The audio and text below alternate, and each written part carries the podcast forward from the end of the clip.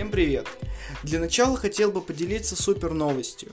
Мой подкаст попал в топ iTunes и занимает 40 место в топе подкастов на тему ежедневных новостей. Буду стараться выкладывать выпуски чаще, возможно по два раза в день, чтобы наконец-таки попасть на первое место. Сегодня мы обсудим а, новости, новости технологий и в целом а, то, что произошло интересного за последние сутки. Начинаем.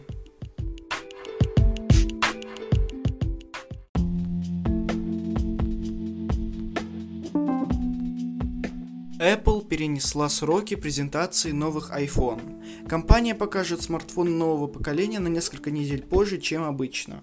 Это связано с пандемией коронавируса, так как заводы были закрыты и производство iPhone наладилось только спустя несколько месяцев, а, чем было запланировано ранее. Поэтому, чтобы компания успела продать iPhone вовремя, а, сроки презентации немножко сдвинулись.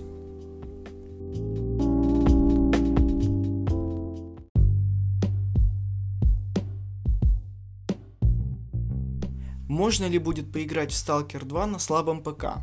Вопрос дискуссионный, но я нашел на него ответ.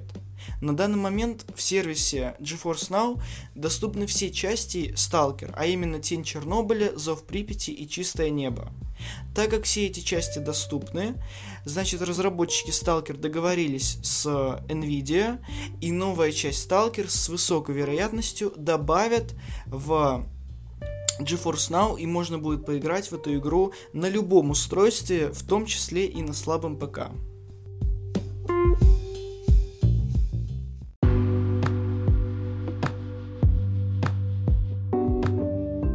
Это все новости на сегодня. Вот такой вот краткий выпуск получился. Если вам понравится такой формат, то ставьте оценки в Apple подкасты.